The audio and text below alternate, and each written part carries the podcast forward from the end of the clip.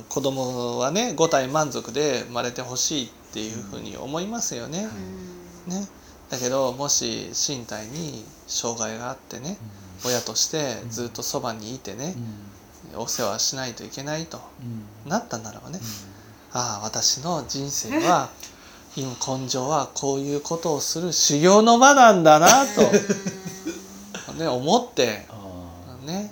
本当に子供のためにねいっぱい愛情をかけてね。でそれはねお世話をすればするほどねやっぱ温かい気持ちをいつも子供に向けなければならないっていうことでね、ああ私は多分ね過去世においてね、やっぱりこう人のことを考えずね冷たい思いで生きてきたんだなと、だからこうやってねこの身体に障害のある子供を持ってねいつも子供のことを考えなければならないということでね温かい気持ちをいつも起こし続けなければならないっていうことを教えてもらってるんだなと、これも仏様のご方便だなと。おぼし飯だというおぼし飯なんだと。すぐ受け取れたらいいですね。そうそうそう